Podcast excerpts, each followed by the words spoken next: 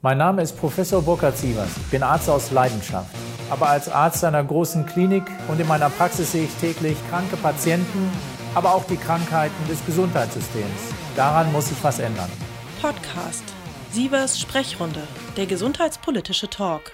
Medizinisches Personal in Krankenhäusern und Praxen sollten jetzt medizinisch zertifizierte Mund-Nasen-Masken tragen. Im Kontakt mit Corona-infizierten Patienten sind das die speziellen FFP2 und FFP3-Masken. Zusätzlich natürlich Schutzkittel und Schutzbrille. Wenn man fernab von Corona-Patienten arbeitet, dann sollte das medizinische Personal allerdings auch medizinische, chirurgische Masken tragen. Aktuell hat der sorgsame Umgang und die Rationierung von Schutzmaterial inklusive Masken vor dem Hintergrund einer möglichen noch schwieriger werdenden Beschaffung natürlich die oberste Priorität.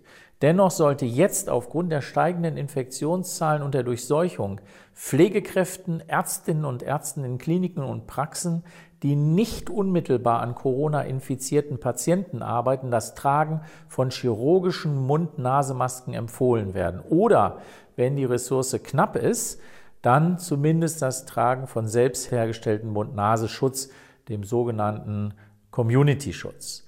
Das wäre natürlich auch für Pflegepersonal in Senioren- und Pflegeheimen sinnvoll und auch diesen zu empfehlen.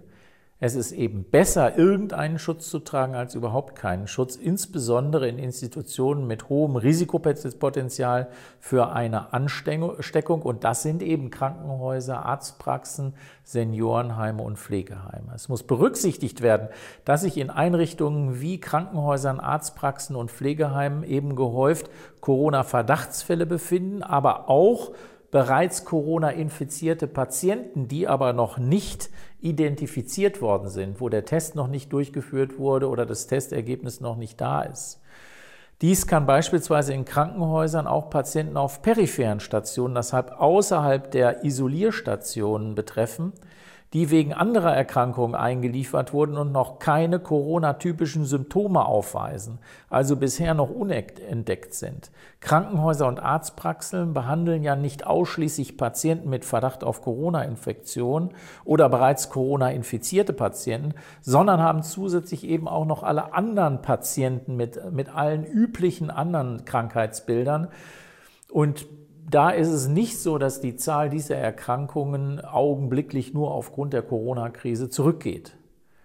So kann es vielleicht noch besser gelingen, die steigende Zahl an Verdachtsfällen und infizierten Corona-Kranken beim medizinischen Personal zu kontrollieren, wenn man eben diesen Mund-Nasenschutz oder die Mund-Nasen-Masken äh, flächendeckend in den Krankenhäusern, Arztpraxen, Pflegeheimen dem medizinischen Personal zur Verfügung stellt. Denn sonst laufen wir Gefahr, die Patienten nicht nur aufgrund von mangelnden oder verzögerten Nachschub von Schutzmaterial nicht versorgen zu können, sondern auch aufgrund fehlender Mitarbeiterinnen und Mitarbeiter, die aufgrund einer Infektion selbst in häuslicher Quarantäne sind. Und das wäre natürlich eine Katastrophe, wenn wir schon die, die Möglichkeiten haben, die Kontingente haben, die Bettenzahl haben, die Intensivkapazitäten und Beatmungskapazitäten, aber die Behandlung der Patienten hinterher an dem Fehlen und an der Erkrankung des medizinischen Personals scheitert.